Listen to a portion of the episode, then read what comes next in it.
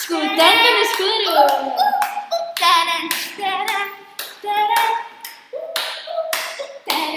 Escutando no escuro.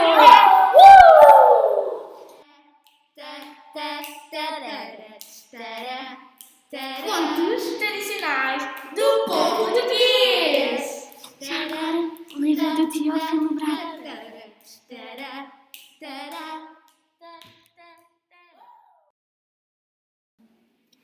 Caio. Era um alfaiate muito poltrão que estava trabalhando à porta da rua. Como ele tinha medo de tudo, o seu gosto era fingir de valente.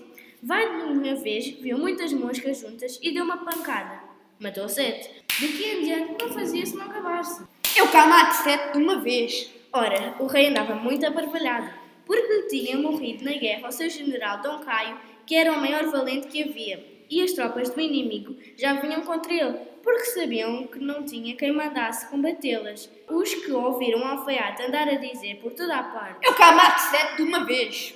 foram logo metê-lo no bico do rei, que se lembrou de quem era, assim tão valente seria capaz de ocupar o posto de Dom Caio. Veio o alfaiate à presença do rei, que lhe perguntou. É verdade que mataste sete de uma vez? Saberá Vossa Majestade que sim. Então, nesse caso, vais comandar as minhas tropas e atacar os inimigos que já me estão cercando. Mandou vir o fardamento de Dom Caio e fê-los vestir o alfaiate, que era muito baixinho e que ficou com o chapéu de bicos enterrado até às orelhas. Depois disse que trouxessem o cavalo branco de Dom Caio para o alfaiate montar. Ajudaram-no a subir para o cavalo e ele já estava a tremer com várias vezes. Assim que o cavalo sentiu as esporas, botou a desfilada e o alfaiate a gritar. Eu caio, eu caio. Por onde ele passava diziam: Ele agora diz que é o Dom Caio. Já temos homem. O cavalo que andava acostumado às caramuças correu para o sítio em que andava a guerreira e o alfaiate, com medo de cair, ia agarrado às clinas, a gritar como desesperado. Eu caio, eu caio. O inimigo, assim que viu ver o cavalo branco do general Valente e ouviu o grito, Eu caio, eu caio. conheceu o perigo em que estava e disseram os soldados uns para os outros. Estamos perdidos. Que lá vem o Dom Caio, lá vem o Dom Caio. E botaram a fugir à bandada. Os soldados do rei foram no elcaço e mataram neles. E o alfaiate ganhou assim a batalha só em agarrar-se ao pescoço do cavalo e em gritar. Eu caio.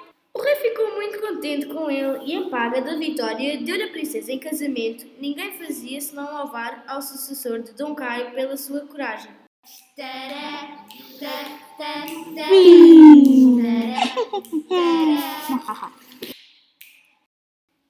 Frei João sem cuidados.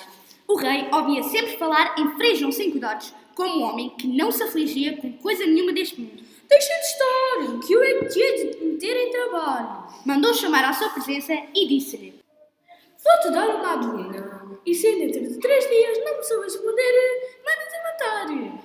Que me digas quanto pesa a lua, quanta água tem o mar e o que é que eu penso?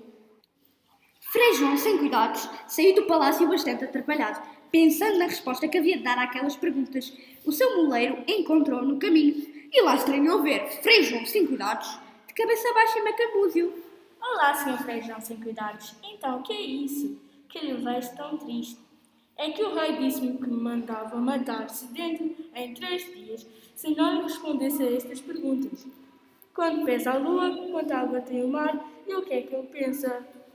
O moleiro pôs-se a rir e disse-lhe que não tivesse cuidado, que lhe emprestasse o hábito de frade, que ele iria disfarçado e havia de dar boas respostas ao rei. Passados três dias, o moleiro vestido de frade foi pedir audiência ao rei. O rei perguntou-lhe: Então, quanto pesa a lua? Saberá Vossa Majestade que não pode pesar mais do que um arratel, porque todos dizem que ela tem quatro quartos.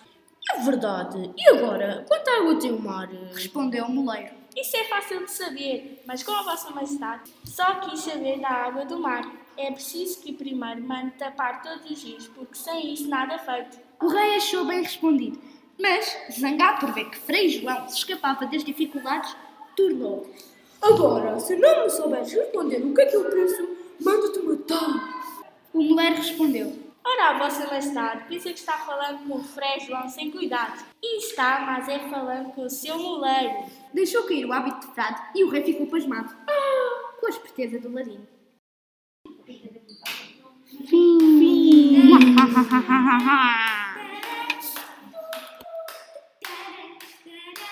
Escutando no escuro.